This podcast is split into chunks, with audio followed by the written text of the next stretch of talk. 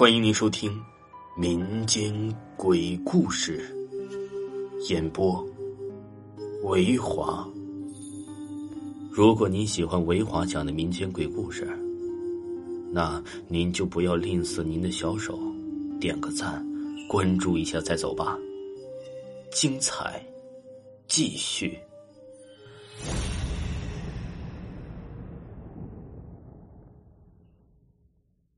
今天呢，给大家讲一个半夜照镜子传说。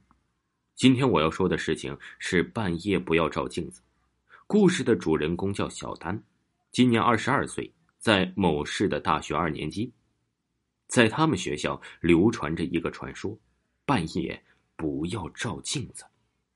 我想啊，大家应该看过《半夜不要照镜子》这个恐怖片吧。相信呢，大家都可以去看看这部电影，挺恐怖的。这部电影啊，讲的是民国时期五个年轻人来到了一个小镇上，在那里发生了一系列诡异的事。废话不多说，现在进入正题。李华呀，是一个高三的学生，快毕业了，最近压力比较大。他的好哥们陈东神秘的对他说：“华哥，在哪儿忙复习呢？”今晚老地点啊，就是宿舍。我们几个哥们儿，哼，咱玩点刺激的。什么东西啊？搞得那么神秘？李华不解释的问道。嘿，你去了就知道了。很快，晚自习结束吧。李华来到了宿舍，看见一群人围在桌子里一圈，在讨论着什么东西。李华凑过去说：“在讨论什么呢？”陈东说：“来来来，跟你说一下。”到了十二点的时候，你在镜子面前削苹果，皮不要断。削完后啊，你闭着眼睛去摸镜子就行了。哈，那个不是镜子照灵游戏吗？听说很邪门的，不玩不玩。要不你们玩吧？不会吧？华哥的胆子那么小啊？几个舍友故意怂恿道：“切，谁怕谁呀？来就来，还怕你不成啊？好，华哥就是华哥，胆量惊人。”很快呀，十二点就到了，宿舍的吊钟敲响了，敲击着每个人的心。开始吧，陈东说道。大家各拿一个苹果，慢慢的削，因为皮不能断。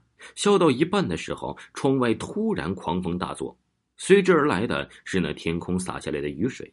这突如其来的雷雨吓了大家一跳。李华看了一下其他人，发现有个人少了，那个人呢叫王兴，是李华的舍友。李华惊慌的说道：“喂喂喂，你们看，王兴不见了！”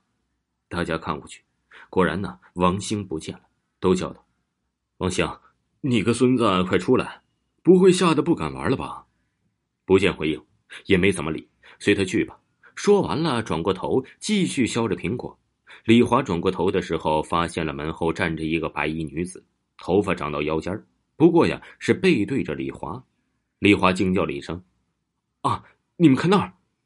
其他人都随着他手指的方向看去，什么都没有。不是的，刚才呀，他明明在那里的。李华极力的辩解道，但其他人呢，都说是他紧张过度导致的。李华慢慢的让自己回过神来，但转过镜子的时候，发现那个白衣女子就在他后面，几乎是脸贴着脸看着他，诡异的笑着。他，他就在我后面。这次大家都看见了，长发白衣女子。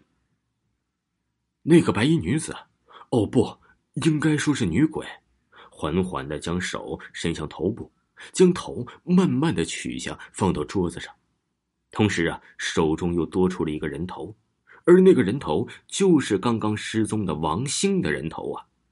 眼前的这一幕，把在场的人都吓得坐到了地上。